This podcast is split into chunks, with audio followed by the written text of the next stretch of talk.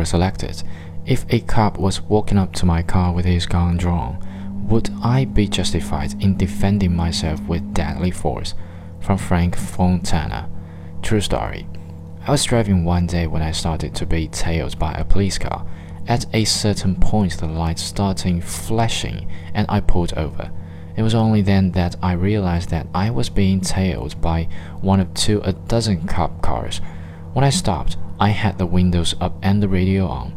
I heard some voices and realized the cops were yelling at me. By the time I got the window down, they were irritably yelling, Hands out of the window. One officer approached my car, gun drawn, held high and tight to his body. He grabbed my left hand and asked that I slowly remove the keys from the ignition and hand them to him. After doing so, he asked that I exit the vehicle. At some point, I remember looking up and seeing the inside of the barrel of his gun. This I did not like. Once out of the vehicle, I was walked to the rear of my car and frisked while two officers had their guns drawn and a third had a taser.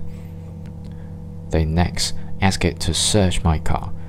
Once they were satisfied that I was not a threat, they explained to me that a bank was just robbed and my car matched the description of the getaway car. Very early on in this order, I had two thoughts. First, they obviously are looking for someone else. I doubt me speeding would elicit this much attention. Second, I reasonably believed I could get shot. I have no idea what was on their minds, and while I own and handle guns, I can't stress how much I disliked seeing the inside of that barrel. My gut feel was to be as compliant as possible to eliminate giving them a reason to shoot. Why incident took five minutes, and I now have this interesting story to tell. My condolences to the family of Devil G, but here is how not to act in such a situation.